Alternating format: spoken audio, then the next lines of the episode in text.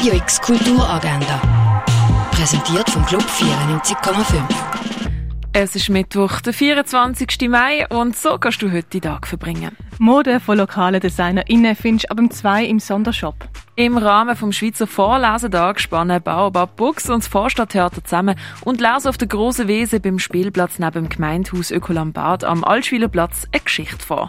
Los geht die Veranstaltung am 3. Der Film «In der Nacht des 12.» läuft im Kultkino. Der Johann kann den Mord an der Clara nicht aufklären. Ein Verhör folgt aufs andere. Verdächtige gibt es viel, aber immer wieder wird der Johann wegen Lügen auf die falsche Spur geführt.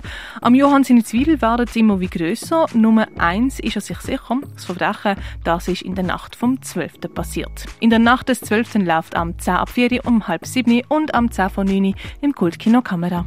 Beratungsgespräch für KünstlerInnen aus Tanz, Theater und Performance gibt es ab halb fünf im Theater Roxy. Eine Führung durch die Ausstellung Andrea Büttner, der Kern der Verhältnisse, erwartet ihr am 5 im Kunstmuseum Gegenwart. Im Gespräch mit seinem Lektor erzählt der Autor Franz Hohler aus seinem Leben und liest aus seinem neuen Buch Rein aufwärts. Los geht die Veranstaltung am 7. im Literaturhaus. Das Bildrausch Filmfest Basel präsentiert Blind Date mit Fire of Love.